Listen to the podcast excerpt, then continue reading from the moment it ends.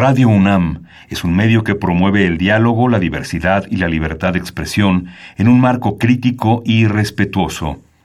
Los comentarios expresados a lo largo de su programación reflejan la opinión de quien los emite, mas no de la radiodifusora. Ingredientes para hacer la pócima de la diversión. Ancas de rana intrépida. Ratones de laboratorio. Plumas de pollo creativo. Mm, medio litro de carcajadas.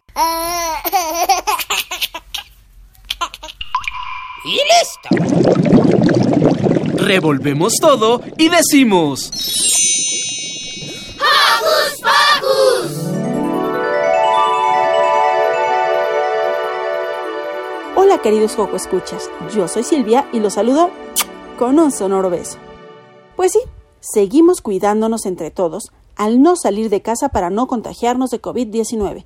Y sabemos que esto es a veces un poco aburrido y tedioso, sobre todo para los más pequeños de la casa. Pero no se angustien, pronto y poco a poco iremos retomando la cotidianidad. Gracias por cuidar de ustedes, de nosotros, de todos.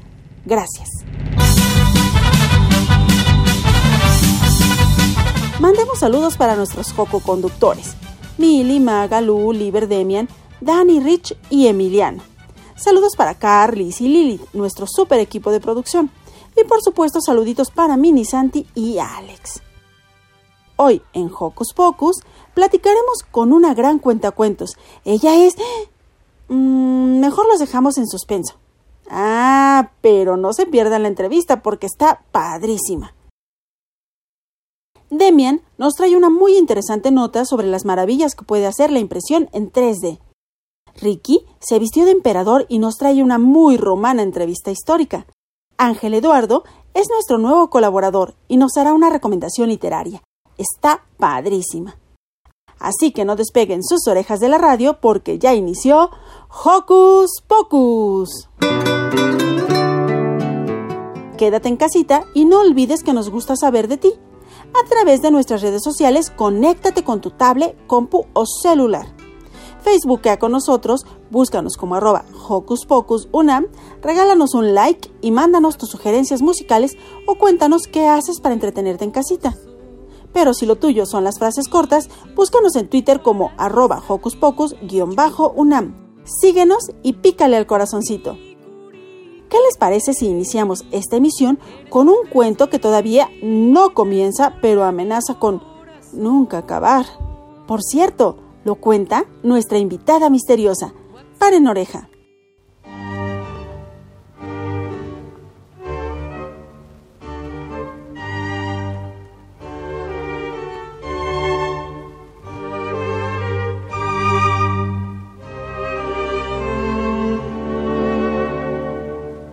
El día de hoy les voy a compartir esta historia. Esta historia me gusta muchísimo y se llama El cuento de nunca acabar, porque al parecer esta cuarentena ya no se fue cuarentena ni ochentena, ya es 120. y pues siempre escuchamos aquella palabra en los en los mayores que dicen esto parece el cuento de nunca acabar. ¿Y ustedes saben de dónde viene aquella frase? ¿No? Muy bien les voy a contar de dónde viene aquella frase del cuento del nunca acabar. Y es que allá por las lejanas tierras del norte vivía un rey. Este rey tenía mucho dinero y poder y grandes extensiones de territorio. Este rey le encantaban los cuentos y le encantaba que le leyeran cuentos antes de irse a dormir. Incluso tenía algunos cuentacuentos que iban todas las noches a contarle una historia diferente. Pero el rey siempre quería más y más y más hasta que un día dijo, daré la mitad de mi fortuna a aquel que sea capaz de contar el cuento de nunca acabar. Claro que este rumor se propagó por todo el reino. ¿Qué digo por todo el reino? Por todo el mundo. Y llegaron cuenteros de todos los lugares. Había cuentos que duraban dos horas, mm, Seis días, una semana, tres meses, cuatro años. Un cuento llegó a durar 20 años. Pero el rey, como era muy exigente, quería el cuento de nunca acabar. ¿Qué acaso aquí nadie es capaz de contarme el cuento de nunca acabar? No solo daré la mitad de mi fortuna, daré todo lo que tengo, pero si no lo hacen, serán castigados. Claro que esa advertencia retiró a muchos de la puerta. Por algunas semanas no llegó absolutamente nadie a contarle un cuento, hasta que un joven que andaba por ahí pasó y de repente tocó la puerta. Abrieron y se dieron cuenta que era un joven que decía, buenas tardes, he venido a contarle al rey el cuento de nunca acabar. El rey al escucharlo ordenó que lo dejaran entrar y al ver que este era muy joven se echó a reír como era capaz que un muchacho pudiera contar un, un cuento que nunca terminara. Le advirtió que si no lo hacía iba a recibir un duro castigo. El muchacho no sintió ningún temor y le dijo, usted no se preocupe, póngase muy cómodo que ahora viene el cuento. Y más o menos la historia comenzaba así. Érase una vez hace mucho, pero mucho tiempo, como suelen ser todos los cuentos, un rey que al igual que usted poseía gran fortuna y una gran extensión de territorio. Este rey mandó a construir un granero tan, pero tan, pero tan, pero tan enorme que no bastó la cosecha de un año, bastó la cosecha de 10 años para poder llenar aquel granero. Pero cuando terminaron de llenar el granero, cayó una plaga de chapulines que se comió todo lo que había a su alrededor, excepto los granos que estaban en aquel granero. Pero como los chapulines estaban muy hambrientos y eran muchísimos, trataron de ver la forma de entrar a aquel granero. Pero aquel granero, aquel granero estaba bien construido excepto que los chapulines eran bastante inteligentes y se dieron cuenta que en aquel granero había un pequeño orificio, diminuto, diminuto, diminuto, en el cual de a uno por uno podían entrar y salir con un grano de maíz. Ahí ven a los chapulines, una fila completa de chapulines esperando su turno. Entraba uno, y salía el otro. Y entraba uno y salía el otro. Y entraba uno y salía el otro. Así comenzó el relato. El rey estaba muy atento esperando y esperando, pero el cuento siempre decía la misma frase. Y entraba uno y salía el otro. Y entraba uno y salía el otro. Así transcurrieron cuatro años, cinco meses, ocho semanas, tres días, veinticuatro horas, trece minutos, ocho segundos. Pero el cuento siempre decía lo mismo. Y entraba uno y salía el otro. Y entraba uno y salía el otro. El rey, el rey, por lo general se la pasaba durmiendo, pues era muy pesado estar escuchando aquella misma frase. Hasta que un día le dijo, eh, disculpa, disculpa, ya va a acabar el cuento. No, su majestad, aún no, mire, los chapulines llevan apenas, uy, un cuarto de granero uy, todavía les falta mucho. Y entraba uno, y, pero, pero, no, no, no me interrumpa, su majestad, si no pierdo la cuenta y vuelvo a comenzar. Y entraba uno y salía el otro, y entraba uno y salía el otro. Así volvieron a transcurrir ocho años, tres meses, una semana, cuatro días, ocho horas, nueve minutos, 27 segundos y siempre era la misma frase. Y entraba uno y salía el otro. Y entraba uno y salía el otro. Hasta que el rey ya no pudo más y dijo, basta, basta, basta, para, por favor. Pero su majestad, usted quería el cuento de nunca acabar. Sí, pero estoy así insoportable, por favor, cállate, te doy lo que quieras, pero cállate ya aquel joven se había ganado una gran fortuna y al rey, al rey no le quedaron ganas de nada, ni de los graneros, ni de los chapulines, y mucho menos de saber de cuentos de nunca acabar. Y colorín colorado, colorado, colorín, este cuento no ha llegado a su fin.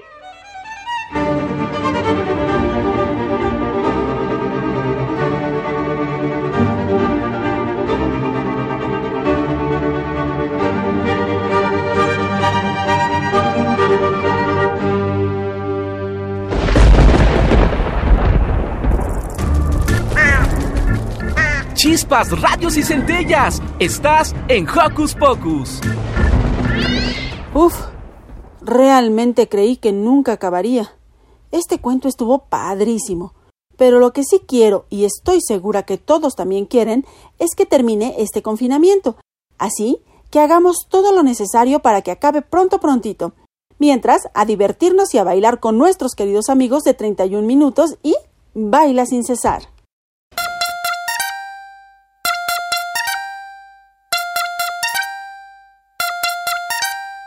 Bailan sin cesar, bailan sin cesar, bailan sin cesar. Bailan sin cesar, bailan sin cesar, bailan sin cesar, hasta que aparezca César y lo arruine todo. Bailan sin cesar, bailan sin cesar, hasta que aparezca César y lo arruine todo.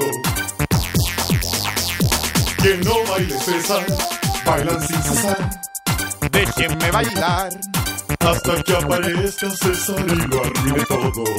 Bailan sin cesar. Déjenme bailar hasta que aparezca César y lo arruine todo. Que no baile César. Yo quiero expresarme, déjenme bailar. Déjenme bailar. Mi cuerpo pide baile y ustedes no me dejan. Yo quiero expresarme, ser libre con mi cuerpo. Bailar es saludable porque está mala onda. Soy un gran bailarín. Yo quiero bailar. Bailan con César, bailan con César. Hasta que aparezca César y lo alegre todo. Bailan con César, bailan con César. Hasta que aparezca César y lo alegre todo. Que siga bailando, bailan con César. Yo voy a bailar hasta que aparezca César y. Hasta que aparezca César y.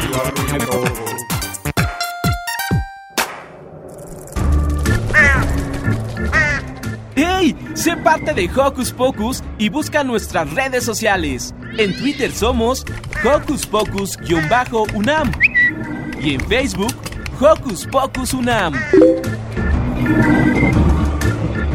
¿Ustedes han oído hablar de la impresión en tercera dimensión? ¿Sí? ¿No? La verdad, yo muy poco. Pero para darnos los detalles y hablar más sobre el beneficio de esta técnica, Demian nos preparó esta nota sobre la impresión 3D. Hola Joco Escuchas, soy Demian y les mando visos de todos los colores. Estoy muy feliz de platicar con ustedes. Hoy quiero contarles sobre una tecnología muy interesante, la impresión 3D. Si bien sus orígenes no fueron muy exitosos porque era muy cara, el día de hoy las posibilidades para usarla en la vida diaria parecen infinitas. Te voy a contar los ejemplos más padres que encontré. La misión a Marte es probablemente una de las impulsoras de esta tecnología, porque les podría facilitar mucho las cosas a los astronautas que van a viajar a Marte y a la Luna. La Agencia Espacial Europea quiere construir una estación espacial hecha con piezas impresas en 3D. Así no tienen que llevar todo desde la Tierra, solo materiales que ocupen menos espacio y sus impresoras. Además les permitiría usar materiales lunares o marcianos.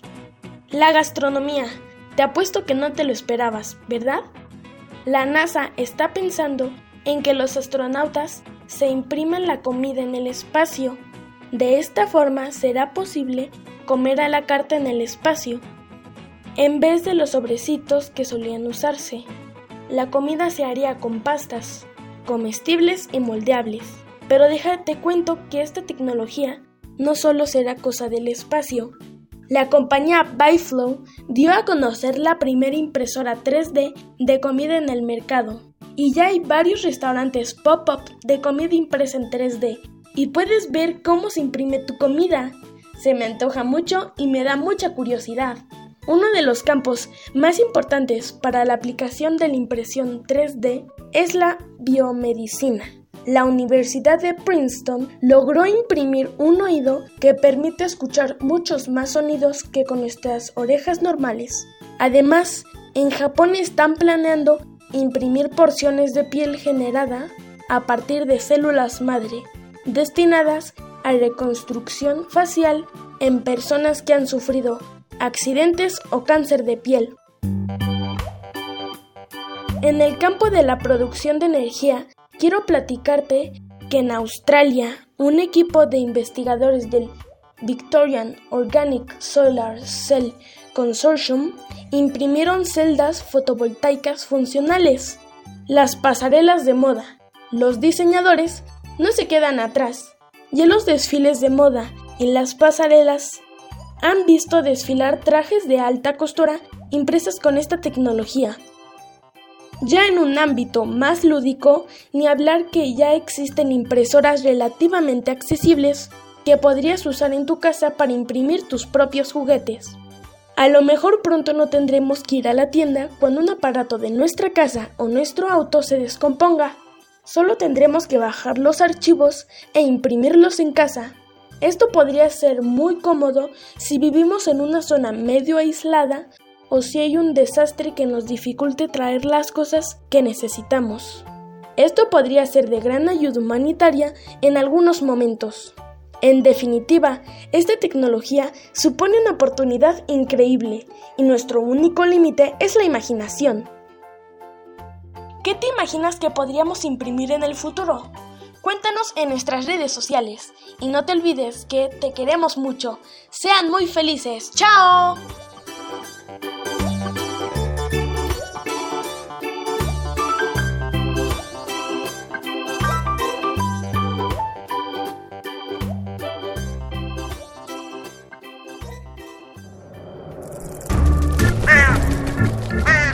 ¡Hey! Sé parte de Hocus Pocus y busca nuestras redes sociales. En Twitter somos Hocus Pocus-UNAM y en Facebook Hocus Pocus UNAM. ¡Wow! Gracias, Demi, por la valiosa información. Y lo que siempre, siempre es muy valioso en la vida es la música. Y para disfrutar de ella los invitamos a escuchar El asiento de atrás con Pepe.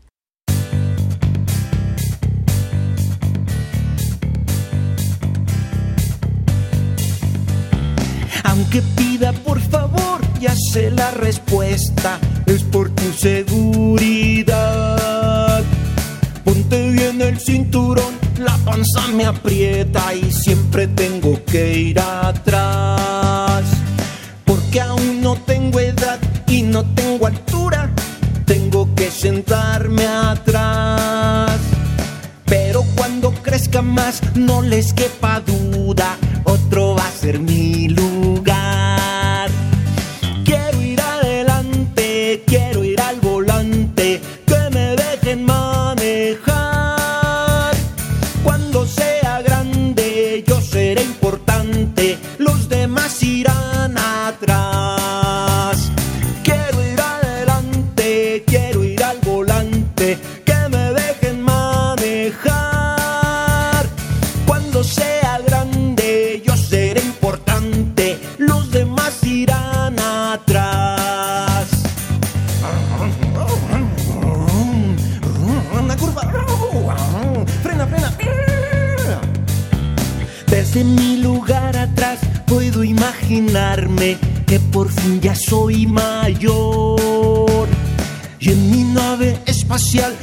con rumbo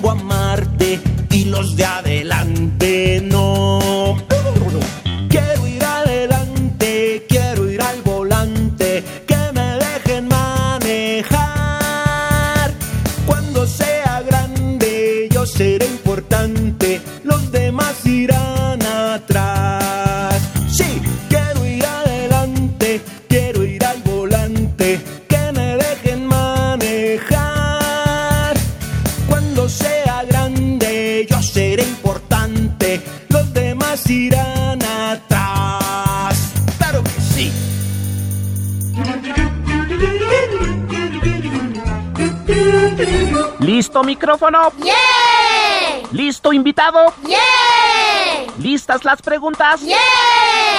3, 2, al aire. Ahora va la entrevista. Amigos de Hocus Pocus, si ustedes quieren saber quién nos contó ese maravilloso cuento de y entraba uno, y salía el otro, y quédese un día más, y una semana, y otras tantas semanas, y a lo mejor después vamos a poder salir, ya está aquí con nosotros nuestra gran amiga Tete Cuenta Cuentos. Hola Tete, ¿cómo estás? Hola Silvi, yo estoy muy muy contenta, muy feliz, muchas gracias por, por la invitación, muy entusiasmada por estar el día de hoy con, contigo y pues con todos los radioescuchas. Oye, a nosotros nos encantan tus cuentos, nos encantó este, aunque de repente sí nos imaginamos ya, insisto, con todavía no salga, un día más, todavía no salga, un día más, todavía no salga, un día más. Creo que lo hiciste para torturarnos, Tete. es que, fíjate que, que esa parte, ¿no? del cuento de nunca acabar, ¿no? Dice, no, esto, eh, he visto, he escuchado que dice, no, esto ya parece un cuento de nunca acabar, ¿no? Y ay, me acordé. pues, es que aparte estamos como en, en colores, ¿no? En gama de colores, ¿no? Ahorita ya estamos en naranja terracota o algo así. ¿Y qué significa el naranja terracota? Pues así como que ya más o menos vamos a pasar al, al, al amarillo o algo así. O esperamos todos que pasemos pronto al amarillo para que eso ya sea como el principio de, de la preparación para que todos podamos abrazarnos nuevamente. Sí, exactamente. Hace falta mucho el, el abrazo, ¿no? El, el contacto. Pero ¿quién no ha perdido el contacto en todo este tiempo del confinamiento con sus seguidores? Eres tú. Cuéntanos qué has hecho durante todo ese tiempo porque hemos visto que has estado muy, muy activa en tus redes sociales y con algunos otros compañeros. Pues eh, ahorita, eh, bueno, todo este proceso de, de pandemia realmente nos ha servido para conectarnos más, ¿no? Y ha sido muy importante porque pues estamos también como más cerca, ¿no? Nos sentimos más cercanos, incluso hemos hecho contacto con, con personas que pues no, nunca imaginamos, ¿no? Ha sido algo como muy bonito. Yo creo que más que alejarnos o el distanciamiento nos ha unido, ¿no? Ahorita, lo, bueno, en, en caso he estado trabajando, eh, estoy en en un grupo que se llama Cuarentena Literaria Julio Sarabia. Todos los domingos hago narraciones, ¿no? Para los chicos, la barra infantil, ¿no? Es, mi sección, la, la, barra infantil los domingos. Y estamos haciendo contacto, ¿no? Se les da algunas recomendaciones de libros, aparte del cuento. Se les da también este, estrategias de lectura, herramientas de lectura.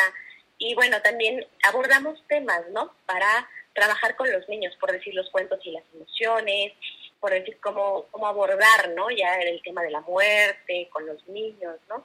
qué cuentos son apropiados, cómo trabajar, porque creo que muchos en este proceso vimos muy de cerca la muerte, ¿no? Porque ya nos decían que el vecino, que el tío lejano, que incluso pues personas que llegaron a, estar pasando por, por una situación de, que había fallecido un familiar muy cercano, ¿no? Exacto, sí, algunos que en su caso fue el papá, la mamá, el hermano. Sí, el tío, el primo, ¿no? Entonces, ¿cómo explicarle a un niño, no? Y bueno, pues lo maravilloso de los cuentos es que nos pueden ayudar a explicar nuestras emociones, ¿no? Los libros lo que hacen es desarrollar una empatía, ¿no? Que, que, que el que lee desarrolle cierta empatía y sensibilidad. Entonces, por medio de las historias, nosotros nos sensibilizamos, ¿no? Y podemos abordar temas que son totalmente tal vez eh, difíciles para un adulto eh, encarar con un niño, ¿no? Es, muy difícil a veces nosotros eh, como adultos ponernos hablar frente a frente con un pequeño sobre la muerte, ¿no? O qué pasa, qué pasa con todo, con todo esto de, de lo que está sucediendo, ¿no? Actualmente, que pues a todos nos tomó por sorpresa. Y pues bueno, esa es una de, de, las cosas que, que, se están trabajando. Otro es el proyecto de El lavadero de Alan Tete. Es, eh, ese, ese proyecto es para adultos y lo que trabajamos ahí es como una charla, ¿no? Una charla donde se abordan también temas de, de interés, pero con base a los libros, ¿no? Con base a, historias, ¿no? Ha sido una dinámica muy bonita porque iniciamos con una dinámica de, de amor en tiempos del COVID, ¿no?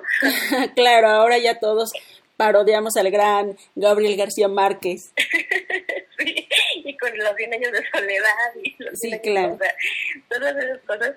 Y fue eh, una charla muy, muy amena en la que pues eh, los que contactábamos, lo hicimos por Facebook, y ponían sus preguntas, ¿no? Y pues bueno, eh, narramos cuentos de, de, ese tema, ¿no? Se narraron historias con base al tema, ¿no? También por decir, abordamos el tema de la muerte, vamos a abordar como diferentes temas, ¿no? Incluso pues, la sexualidad, lo erótico, ese, esa, ese proyecto es totalmente para adultos y la verdad es que conectan muy bien porque pues se sienten identificados, ven la literatura no tan formal, de un análisis, de una crítica literaria, sino llevarla a su contexto, un contexto más personal, más de tú y yo, ¿no? Eh, ese, en ese plano. E, igual, ¿no? Nos han pedido que por decir los monstruos internos, ¿no? Ahí decimos, eh, queremos abordar a caso de Doctor Jekyll y Mr. Hyde, ¿no? O sea, porque es eso, ¿no? Hablar de ciertas cosas que probablemente este, nos ocurren a todos, pero pues saber que pues también la literatura las lleva a cabo, ¿no? Que también podemos estar, están presentes en la literatura, ¿no? Y que no es nada ajeno y que no es nada este, exclusivo, ¿no? Y pues bueno, también con todo esto pues hemos estado trabajando en pues diferentes talleres, se está abriendo una plataforma para talleres de herramientas y estrategias terarias para niños, para jóvenes y para adultos, ¿no? De 0 a 99 años, ¿no? Este, disponemos siempre, porque pues las estrategias que le pueden servir a, un niño pequeño nos pueden servir a un adulto, ¿no? Es muy curioso, pero realmente creo que a veces la literatura no tiene ni género ni tiene edad, pero a la hora de que un adulto toma un libro que es hasta para un pequeñito, ya sea un bebé o para un adulto, para un niño de edad preescolar, yo creo que también ocurre algo, ¿no? Hay libros muy, muy bellos que como adultos decimos, ah, caray, ¿a poco esto es para niños, no? Sí, muchas veces. Nos mueve ciertas emociones, ¿no? Em, emociones muy Siempre abordo el, el libro de Coven, que es de Sanner, eh, el ilustrador, Ajá. y a mí me sorprendió mucho porque más o menos es para una edad lectora de siete años en adelante, de siete a diez, algo así. Y, y, cuando abrí el libro, cuando lo encuentro el libro, lo abro y en la primera página viene un espejo y viene una pregunta, ¿qué le temes cuando te miras al espejo? Wow. Y dije, bueno, lo cerré y dije, bueno, luego lo leo. Pero digo, bueno, o sea, qué, qué bello, ¿no? O sea, los niños realmente son muy fuertes y tienen ese trabajo profundo de, conectar con ellos mismos. Creo que cuando a veces tenemos dudas en, en, lo que fue de la pandemia, pues echarle un ojito a, los más chiquitos, porque ellos la están llevando como grandes, ¿eh? Sí. O sea, y yo, yo lo veo en mis hijos y digo, wow, ¿no? O sea, yo ya estoy ahí, ya ahí con el moco tendido y todo, yo los veo y, y tienen esa fortaleza, ¿no? ¿Por qué? Pues porque hay un trabajo que hacen, ¿no?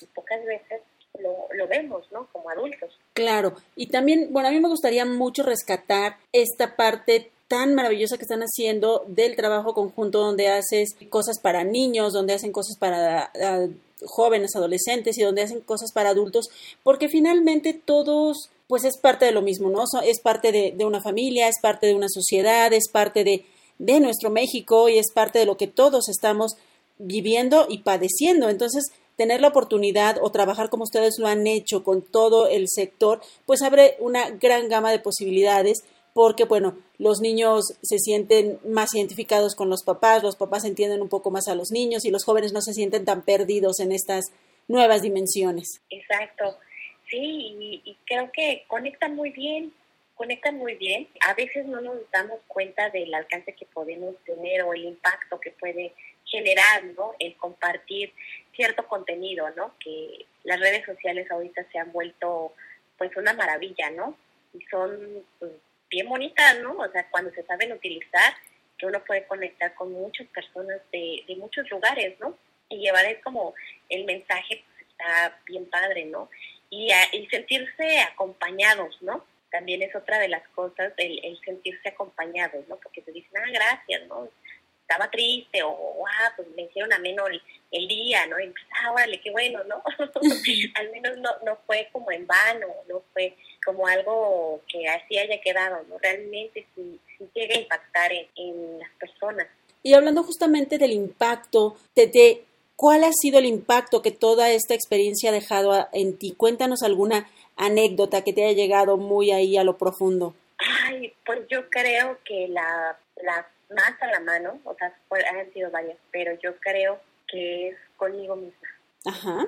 Sí, como todo, pues sí, la, la, la pandemia y todo, pero llega un momento en el que uno pues llega a sentirse un poco acorralado, un poco triste, ¿no? O sea, un poco de decir, bueno, esto se va a terminar, ¿no? O sea, empiezan las dudas, empiezan ciertas emociones un tanto tristes, pesadas o negativas, pero creo que a, a mí me han ayudado más que tal vez yo a ellos. El hecho de decir, vamos a hacer algo, ¿no? Y que te digan, ay, qué bien, ¿no? Eso está muy padre, ¿no? Eh, recuerdo que una amiga, que le mando un saludo a Leslie, su niña, su hija Frida, pues yo, yo no sabía, ¿no? Y un día coincidimos, fui por unas cosas de esas veces que sales después de un mes y, y la encontré y me dice, oye, mi hija es súper fan, se pone, este, te esperan los domingos, saca todos sus libros y se pone ahí y empieza a platicar y todo. Dije, wow, qué bonito, ¿no? Yo, yo no sabía, ¿no? Y ríe, dije, ay, cómo, no imaginé que iba a ser una fan de, de mi amiga, ¿no? Estaba morrificada. Posteriormente me escriben en el muro una maestra y me pone gracias porque haces más ameno todo esto, ¿no? Cosas como muy bonitas que realmente, pues a mí me partían, ¿no? O sea, yo soy un poco de lágrimas fácil, entonces sí, ahí como que de repente me ponía a llorar porque de la emoción, ¿no? Yo decía, wow, ¿no? Y eso a mí me reconfortaba, ¿no? A mí me llenaba, porque había veces que sí, de plano, no hay como ese humor, ¿no? No hay como ese, pues esa onda bonita de ser como perros como la luz, ¿no? O sea, uno empieza como a llenarse de muchas cosas, ¿no? Pesadas o negativas. Y eso era lo que a mí me daba para arriba, ¿no? O sea, a un lado de, bueno, pues el, el, contacto con, con, que estar con mis hijos y todo. Pero laboralmente, yo creo que eran las personas que, que me escribían o me decían o comentaban algo, era como decir, no te, no te rindas, ¿no? No te dejes vencer. Porque sí hubo momentos en los que realmente yo dije, voy a cerrar todo, ya no sé, voy a ver qué hago. O sea, fue como esa parte ya dramática, ¿no? Viví mi clímax, mi clímax pandémico. Pero, pero creo que fue eso, ¿no? Ellos eh, me dieron esa fuerza para hacer más cosas, ¿no? Para no dejarlo. ¿no?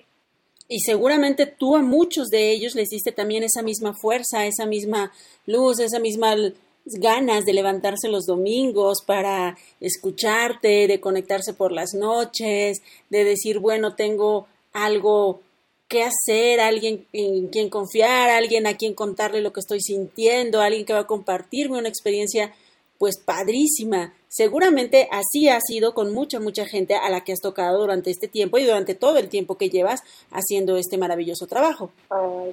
pues espero que sí, porque lo hago con, con todo el alma y con todo el corazón, ¿no? Las últimas cosas que hicimos que me sorprendieron fue leer en vivo todo el libro de las batallas en el desierto, a varias voces.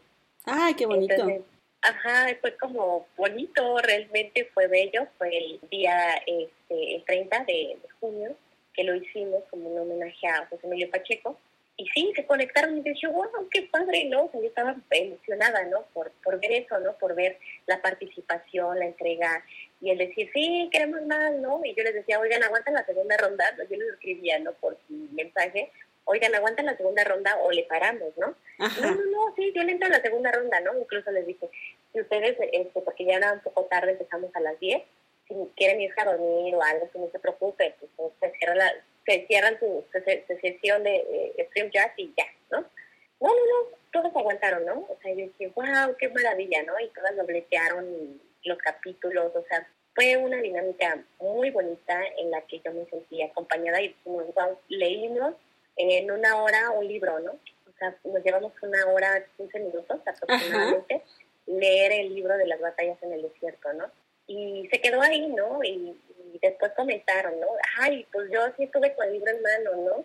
O, ajá, y hagan otro, ¿no? Y ajá, bueno, el, el principito, ¿no? Más o menos libros cortos y que, que podamos, ¿no? Abarcar en, en tiempo moderado, digo, bueno, una hora pues está lo veo más prudente, pero pues echando tres horas, ¿no? o veinte. maratónico.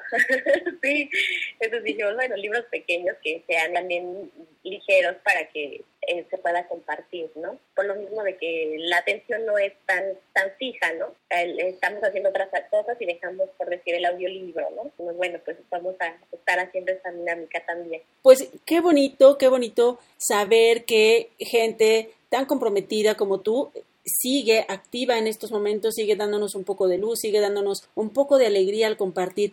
Y cuéntanos, Ale, a quien quiera seguirte en tus redes sociales, quien quiera participar de estos eventos que tú y tus compañeros organizan, que tú y tus amigos hacen con tanto cariño para nosotros, ¿cómo podemos acercarnos a ti y a ustedes? Eh, me pueden encontrar en, Facebook como Alejandra TT Cuentacuentos o pueden dar me gusta a la página de TT Cuentacuentos.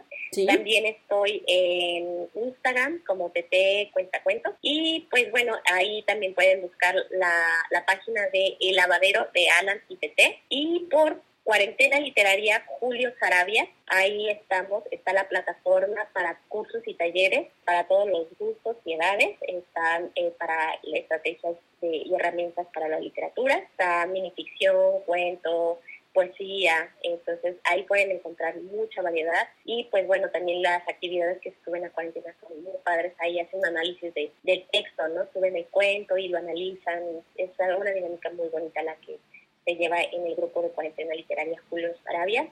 Y pues bueno, ahí pueden conectarme en redes sociales, ahí estamos y pues yo gustosa de saber que están presentes. Oye, Dede, y tú también eres muy amiga de muchos de nuestros amigos que vienen aquí a Hocus Pocus. Así es que te vamos a dejar que elijas la canción para cerrar esta preciosa entrevista. Eh, ¡Qué bonito! Sí. bueno, voy a elegir la de Lola Crayola de la granja del tío Bob, porque bueno, pues soy Lola Crayola, ¿no? Entonces, este sí es, es una, una, canción muy hermosa que, que bueno, eh, el personaje de Lola Crayola, mi alter ego, ¿no? Lo, lo amo profundamente ese personaje. Cuéntanos, ¿cómo que tú eres Lola Crayola? Sí, este, eh, la, la granja del tío Bob hay un personaje que es Lola Crayola, que es, la mejor amiga del tío Bob. Entonces, pues, Camilo el pollo, Pepe Perro, andan en busca ¿no? del tío Bob porque no lo han encontrado, ¿no? Ese tío Bob anda viajando siempre. Entonces, pues encuentran a Lola Crayola, ¿no? Porque Lola Crayola anda ahí también buscando al tío Bob. Y pues se hacen que grandes amigos todos los animalitos de la granja, se hacen muy buenos amigos de Lola Crayola. Y pues Lola Crayola pues eh, ayuda también a los ahí, ¿no? Y convive con ellos. Juntos emprenden esta aventura de la búsqueda del tío Bob, ¿no? Y pues bueno, es un, personaje... Eh, de, de, Bob, del, tío Bob, que le mando un saludo a, Bob Montes. es, es, un personaje que no estoy en la, en la granja. Cuando me contacta para que haga el, el, casting para hacer Lola, pues yo me pongo muy feliz, ¿no? Y pues me di cuenta de que Lola es como la niña que vivía en mí. pues genial, vamos a escuchar entonces esta preciosa canción de nuestros amigos de la granja del tío Bob, Lola Cayola y Tete, te mandamos un abrazo enorme. Oh, yo les mando muchos abrazos. Muchas gracias, Silvia. Mil, mil gracias a todos los amigos de Focus Focus. Y pues bueno, yo feliz de estar aquí compartiendo contigo. Muchas gracias por considerarme. Gracias a ti.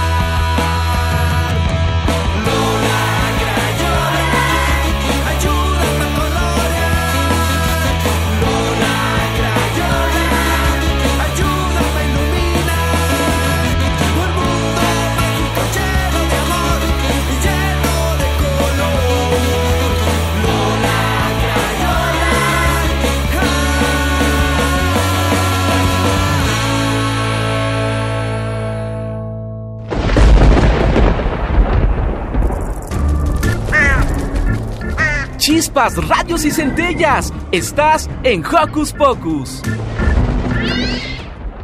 Nuestro querido Ricky se puso túnica y corona de laurel y personificó a uno de los más grandes emperadores romanos, César Augusto. Escuchen con atención nuestra entrevista histórica. Conocen un poquito más de personajes que dejaron huella. Ahora sigue la entrevista histórica. Bienvenido. Gracias, gracias. ¿Qué les parece si les cuento primero que nada un poco sobre mí? Claro, por favor. Bueno, yo fui el primer emperador romano. Así convertí la antigua Roma en un imperio. Ya que antes de mí había una república. Y antes de esa república había una monarquía. Para los que no saben, estas son dos distintas formas de gobierno. La primera, un ejemplo de ella sería aquí, México. Bueno, ustedes escogen a sus gobernantes por medio de votos pero los escogen los que son considerados ciudadanos, que serían los mayores de edad. Y aquí, para ser un mayor de edad tienes que tener 18 años en adelante. Pero bueno, aquí en la antigua Roma era un poco diferente. Los ciudadanos sí podían votar, pero los niños no eran considerados ciudadanos, las mujeres, los esclavos y los plebeyos. Los plebeyos se podría decir que era la gente normal. Ellos no eran considerados ciudadanos, como ya les mencioné, así que no podían votar. Y bueno, una monarquía, un ejemplo de ella sería Inglaterra. En ella, los que gobiernan son los reyes y lo heredan de familia. Pero bueno, les seguiré contando un poco más sobre mí. Tuve dos hermanas llamadas de la misma forma. Lo que distinguía su nombre era que a una se le llamaba Octavia la Menor y a la otra solo se le llamaba Octavia. Mi nombre verdadero es Cayo Julio César Octaviano. Este me lo cambiaron en el Senado, tiempo después, cuando se tomó la decisión de que me convirtiera en el primer emperador romano. Eso fue un poco de historia mía. Pero, ¿qué les parece si mejor iniciamos con las preguntas? ¿Cuándo y dónde nació? Yo nací el 23 de septiembre del año 63 a.C., en Monte Palatino, Roma, Italia. ¿Quiénes fueron sus padres? Mis padres fueron Cayo Octavio Turino y Asia. ¿Cuál es su idioma original? El idioma que ocupábamos los romanos en ese entonces principalmente era el latín, pero llegaba a ver quien hablara el griego. ¿Cuántos años estuvo en el poder? A ver, ayúdenme. Fui emperador desde el año 23 a.C. hasta el año 14 después de Cristo. A ver, si sumamos 23 3 más 14 nos da un resultado de... Permítanme, la verdad es que yo nunca fui bueno para las matemáticas. ¿Ustedes sí? Mm, ya lo tengo. Fueron 41 años. Así convirtiéndome en el emperador romano con más duración en el poder de la historia. Bueno, creo yo. ¿Quién conformó su familia? Mi familia era conformada por mis tres hijos y mi última esposa. De hecho, en total tuve tres. ¿Cuáles eran sus nombres? El nombre de mis hijos era Tiberio, Julia la Mayor, Druso el Mayor, y el de mis ex esposas era Claudí, Estribonia y Libria Dugusila. Ella fue la última. ¿Cuál fue su obra más importante? A ver. Mm, pues creo que tuve muchas. Pero yo consideraría que el acto más importante de todo mi gobierno fue la reforma social, ya que esta dividía la sociedad en grupos y bueno, no fue del todo correcta. Estos grupos se conformaban según cuánto tú tuvieras poder o dinero. Y bueno, había cuatro grupos. El primer grupo era el mío y el de mi familia. Después estaban los patricios, ellos eran los que eran conformados por el Senado y por plebeyos que tuvieran poder y dinero. Y pues bueno, luego estaban los plebeyos. Los plebeyos pues se consideraría que era la gente normal. Luego estaban los esclavos. Ellos hacían todo lo que les dijeras. Estos los tenían yo, mi familia y el grupo de patricios. Oiga, ¿Y qué moneda se utilizó durante su mandato? Pues mira, durante mi mandato en total se utilizaron 79 monedas, pero principalmente se utilizó el aureo, el denario, el dupondio, el as, el follis, el sestercio, el AE3, el antoniniano y la siliquia. Y de hecho había una moneda con mi cara. Esa me encantaba. ¿Quién fue su sucesor y su antecesor? Es decir, ¿quién estaba gobernando antes de usted y quién gobernó después de usted? Mm, mi sucesor fue mi hijo Tiberio y mi antecesor fue mi tío abuelo Julio César. De hecho, mi nombre fue cambiado por él, ya que en su testamento había ordenado que se me adoptara el nombre de Julio César, ya que mi nombre original era Cayo Octavio Turino. ¿Qué es lo mejor de ser emperador? Pues mira, a mí me gustó mucho tener el poder, pero creo que lo mejor es poder guiar a la gente. Eres su líder, así que tienes que hacer lo mejor posible por ellos. Platíquenos alguna de sus principales misiones. Pues es que en general tuve muchas, pero a ver. Mm, una de mis principales misiones se podría considerar que fue mi intento de mejorar la economía y estabilidad de Roma, que creo que sí lo logré. ¿Cuánto territorio tuvo el Imperio Romano durante su mandato? Eso sí me lo sé muy bien. Pues teníamos desde nuestra capital, Roma, hasta el mar Mediterráneo. Así que teníamos un buen terreno, pero obviamente no nos bastó. ¿Cuál fue su religión? Mi religión es la romana. Crean mis distintos dioses. De hecho, te contaré un dato interesante. Algunos de los planetas o distintos cuerpos celestes del sistema solar tienen nombres de dioses romanos. Algunos, no todos. Otros, por ejemplo, tienen nombres de dioses griegos o, bueno, pueden llegar a tener uno que otro nombre que no cuadre con ni la mitología griega ni la romana. Oiga, cuéntenos, ¿cómo controlaba a un imperio tan grande? Creo que la base de todo el control de mi imperio em, fueron las divisiones de poder que di cuando me convertí en el emperador. En mi primer año me dediqué a hacer esas divisiones. Ellas ayudaban a que hubiera alguien para controlar a cierto número de personas. Y creo que eso fue muy bueno. Díganos cómo era el comercio durante su mandato. Mm, pues mira, la mayoría de los productos se intercambiaban. Éramos muy buenos para los negocios. Y en cuanto a la transportación, los productos viajaban mucho en barco. Sin embargo, comenzó a haber mucha piratería, así que se tuvieron que buscar nuevos medios de transporte. Muchas gracias por su entrevista y muchas gracias por su tiempo. Gracias a ustedes.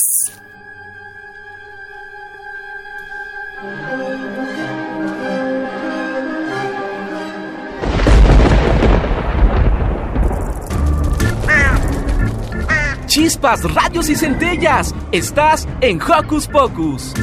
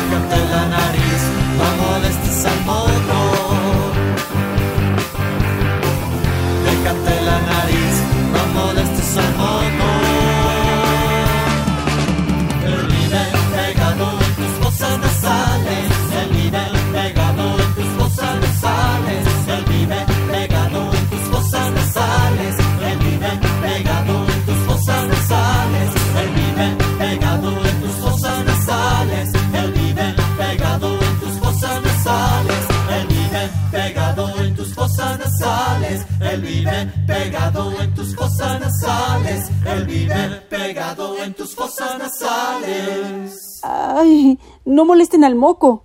Hay que mantenerlo a raya y alimentarnos sanamente, tomar juguitos, mucha agua, todos los platillos deliciosos que preparan nuestras mamás y hacer ejercicio para ahuyentar a la gripa y cualquier otra enfermedad.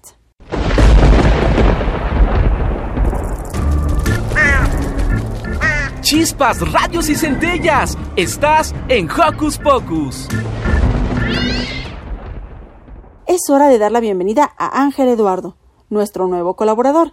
Escuchen la recomendación literaria que nos trae. Hola, mi nombre es Ángel Eduardo y hoy les voy a platicar sobre el libro Un gran amigo escrito por Lisa Thompson.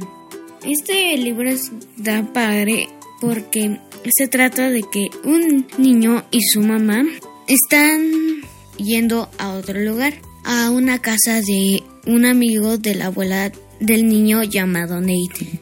El niño creyó que eran vacaciones, pero al tener una discusión con su mamá mientras el camino a, llegar allá, él se dio cuenta de que no eran unas vacaciones. Luego llegaron y el lugar estaba todo muroso, todo desordenado y a Nathan no le gustaba ese lugar. Así que dijo a su mamá que por qué se tenían que quedar. Ella no le contaba, así que al día siguiente ellos compraron todo y Nathan seguía con la duda. Y su mamá le dijo que iba a ir a por pizza para que comieran, pero no regresó. Después se encontró un amigo y ahí empezaron a pasar muchas cosas. Y salieron de la casa y empezaron a ir a otros lugares para encontrar recursos y comida. Y hasta el final se encuentra con toda su familia Nathan. Este libro se llama Un gran amigo porque su amigo es toda su familia y hay que valorar eso siempre, la amistad y la familia. Yo les recomiendo que lean este libro porque sin duda creo que es uno de los mejores libros que he leído yo. Un gran amigo de Lisa Thompson. Para Hocus Pocus, Ángel Eduardo.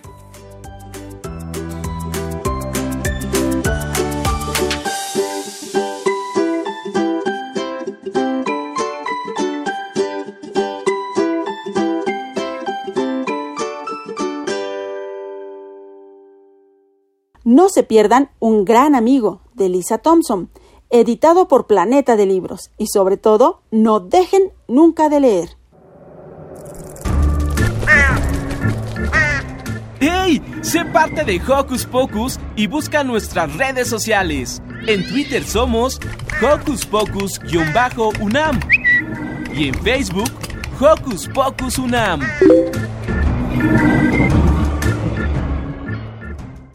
De poquito en poquito, y más pronto de lo que crees, volveremos a la escuela, los papás al trabajo y las hermanas y hermanos a los parques. No te desesperes. Con estas bellas palabras de Car, nos despedimos de este Hocus Pocus, que como todos, fue hecho con mucho amor. Yo soy Silvia y me despido de ustedes con un sonoro beso. Radio UNAM presentó el espacio donde las niñas y los niños usan la magia de su imaginación.